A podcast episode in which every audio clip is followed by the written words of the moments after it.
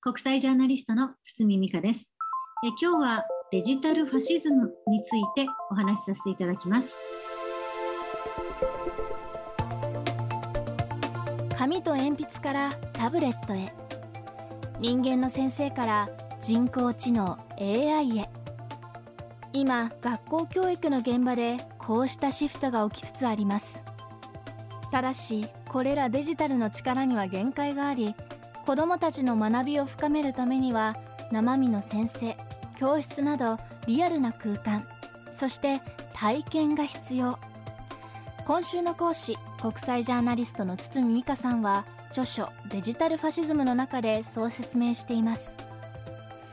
ということで今日はデジタルではなくアナログな方法で質の高い教育を実現した実例を堤さんに教えていただきます。未来授業4時間目。テーマはデジタルに飲み込まれないために。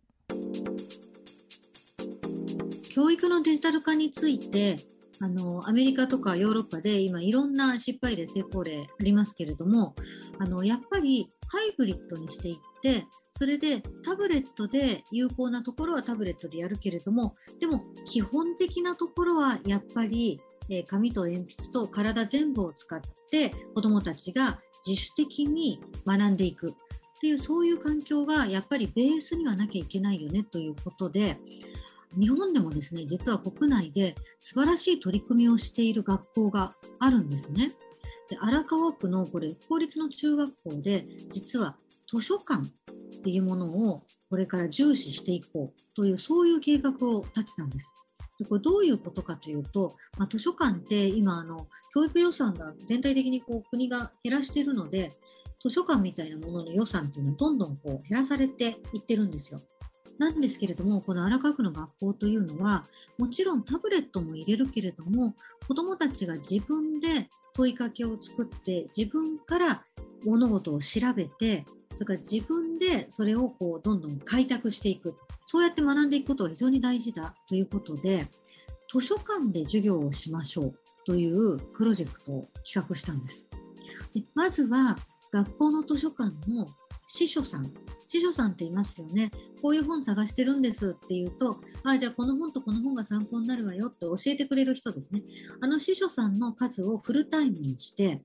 いつでもちゃんと司書さんがいるような、えー、図書館にしました。そしてその後今度は学校の先生に授業で使う本を図書館から選んでもらって、その本を使って図書館で授業をする。まあ月に1回とかね。そうすると子どもたちは何をするかというと、じゃあ今日は図書館で自分たちで役に立ちそうな本を探してきて、それぞれ自分の班の中でまとめてプレゼンしてください。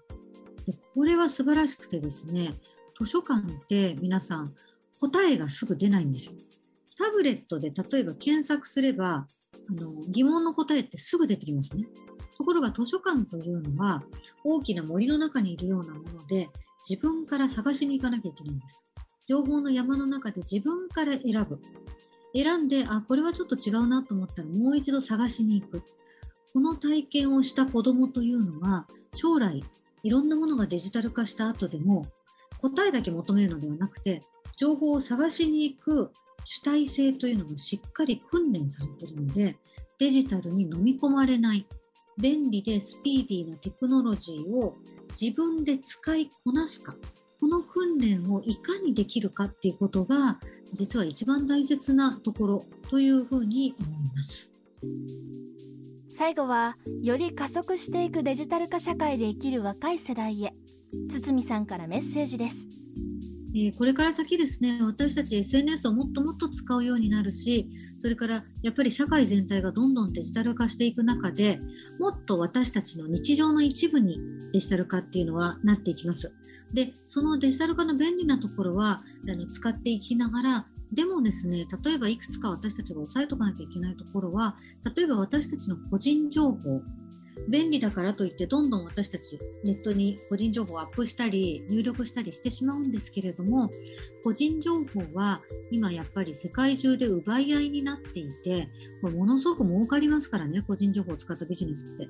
いろんなビジネスの商売ビジネスにされてしまったり悪用されてしまったり子どもたちも位置情報で、まあ、犯罪に巻き込まれたりでそういうこともたくさん同じぐらい起きてくるんですね。なのでデジタルを使いながらも自分の個人情報は絶対に守る。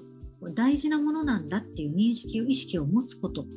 でそうは言ってもマイナンバーで個人情報もあげちゃいますよねって。どうしたらいいんですかっていう質問よく来るんですけれどもマイナンバーで情報を出したとしてもここまではいいですけれども例えばあの使い方に関してはちゃんと私たちに分かるようにしてください。誰がアクセスしたか分かるようにどういうふうに使われているかを私たち見たいです。っていうことを口にどんどん私たちが出していくこと。それからあの自治体のお役所にそれから自治体のまあ市議会議員さんとかね地方議員さんにそういうメールを書くとかそれだけで全然違います。なので皆さん個人情報はただで出さなきゃいけないって思わなくていいです。個人情報は自分のものだ。そういうルールを作ってもらいたい。ってことを私たちが口に出せば出すほどそれはそのうちルールになっていきます。ルールになるとそのデジタル化の危ないところっていうのがだんだん小さくなるのでどういうデジタル化をするのかっていうところには自分も参加するんだっていう意識を持っていてください。未来授業。今週の講師は国際ジャーナリスト堤美香さん。今日のテーマはデジタルに飲み込まれないためにでした。今週のお話さらに詳しく知りたい方は堤さんの新刊デジタルファシズムをチェックしてみてください。来週の講師はアウトドアライフアドバイザー三川はじめさん。焚き火の作法をテーマに講義します。